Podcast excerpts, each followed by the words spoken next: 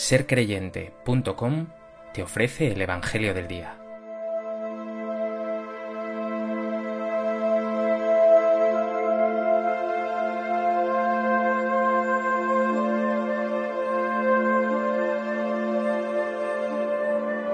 Del Evangelio de Marcos. En aquel tiempo, Jesús y sus discípulos se dirigieron a las aldeas de Cesarea de Filipo. Por el camino preguntó a sus discípulos, ¿Quién dice la gente que soy yo? Ellos le contestaron, unos Juan el Bautista, otros Elías y otros uno de los profetas.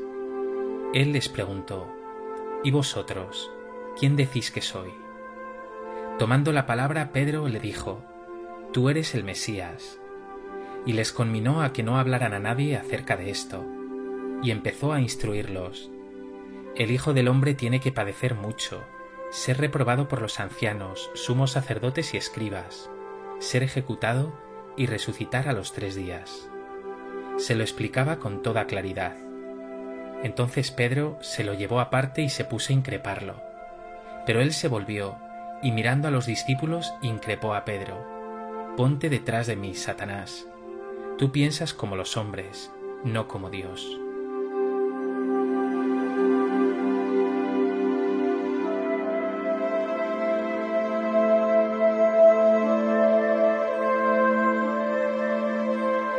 El Evangelio de hoy nos presenta un texto emocionante. Jesús plantea a sus discípulos la pregunta de quién dice la gente que es Él. No está motivado por curiosidad insana, es solo un apoyo mínimo para plantear la pregunta realmente trascendente, quizá la cuestión más decisiva de la historia de tu vida. ¿Quién decís vosotros que soy? Pedro, el líder, la piedra firme, dirá inspirado por el Espíritu. Tú eres el Mesías.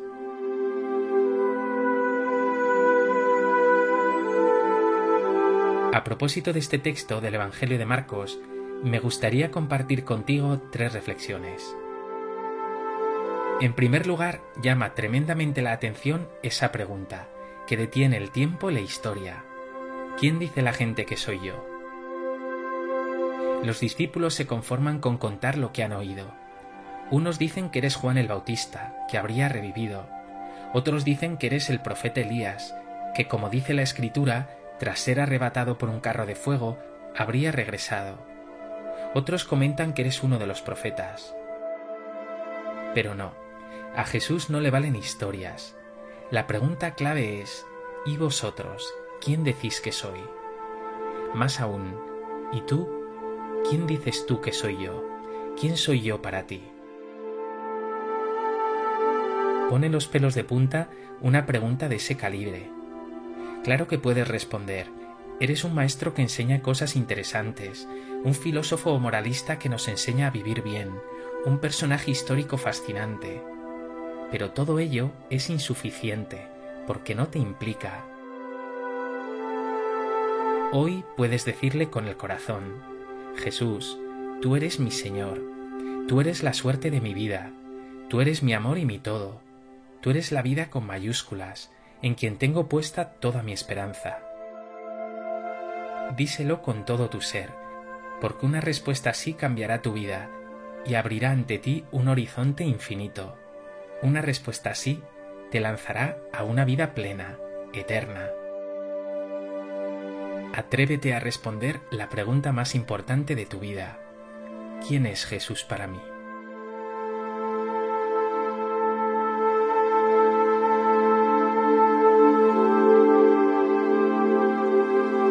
En segundo lugar, quiero fijarme en Pedro.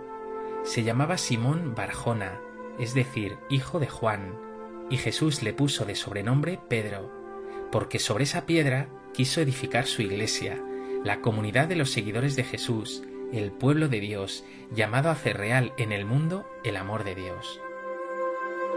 En Pedro nos encontramos todos, seguro que tú también, sincero y entregado, pero también terco y duro de entendederas. Niega a Jesús, pero después le confesará su amor incondicional. ¿No es eso lo mismo que hay en ti? No tengas miedo de tus debilidades. Pedro le dijo, Apártate de mí, que soy un pecador. Y Jesús le contestó, Tú serás pescador de hombres. A pesar de esas debilidades, vemos en el Evangelio de hoy que inspirado por el Espíritu descubre y confiesa la verdad de Jesús. Tú eres el Mesías. Como Pedro, eres pecador, pero como con él, Jesús ha querido contar contigo. No dejes de confesarle como tu Señor. ¿Te atreves en medio de tu debilidad y tu pecado a dejarte inspirar por Dios y a ser testigo de su verdad y de su amor?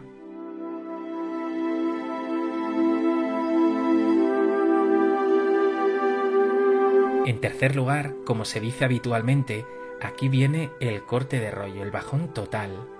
Tras la confesión de Pedro, dirá Jesús a sus discípulos con toda claridad, Pues bien, el Hijo del Hombre tiene que padecer mucho, ser reprobado, ejecutado y resucitar a los tres días. Qué duro de entender que ese Jesús exitoso, aclamado por el pueblo, que habla maravillosamente y que obra prodigios, pueda tener un final tan trágico. El propio Pedro, que ha sido inspirado, que valientemente ha confesado a Jesús como Mesías, increpa ahora a Jesús. Él, como los demás discípulos, espera un Mesías rey, poderoso, que con mano fuerte establezca la justicia y encumbra a Israel frente a sus enemigos, incluso que haga de ellos ministros o mandamases de ese reino del que habla. De nuevo se les cuela el poder frente al servicio, la gloria, el afán de éxito frente a la cruz. La respuesta de Jesús es quizá la más dura de todo el Evangelio. Al Pedro que ha nombrado piedra de su iglesia le dirá, Ponte detrás de mí, Satanás. Tú piensas como los hombres, no como Dios. Satanás, el príncipe de la mentira, siempre te hace creer que la salvación viene por medio del poder, de lo fácil, de lo superficial, del éxito. Pero la verdad, la gloria verdadera, la que Jesús hace realidad, es la fidelidad, el servicio, el amor hasta el extremo. Y quiero llamar la atención sobre un detalle. Jesús no dice a Pedro, apártate de mí, sino ponte detrás de mí. En ese ponte detrás de mí hay una invitación al seguimiento. Ponte detrás tú también de Jesús para aprender de él que el camino de la vida pasa por esta entrega y este servicio hasta el final. Pues que este Evangelio te lleve a confesar a Jesús como el Mesías y el Señor, y que lejos de buscar honor y gloria, sigas a Jesús por el camino de la humildad, de la entrega y del amor. Señor Jesús, tú eres mi Señor y mi todo. Sé que tú eres el Hijo de Dios vivo, el Mesías. Pero también, como a Pedro, me cuesta aceptar que tenga yo que salir de mí mismo, que tenga que perderme, que tenga que amar a fondo perdido para tener vida. Jesús, enséñame a amar de verdad.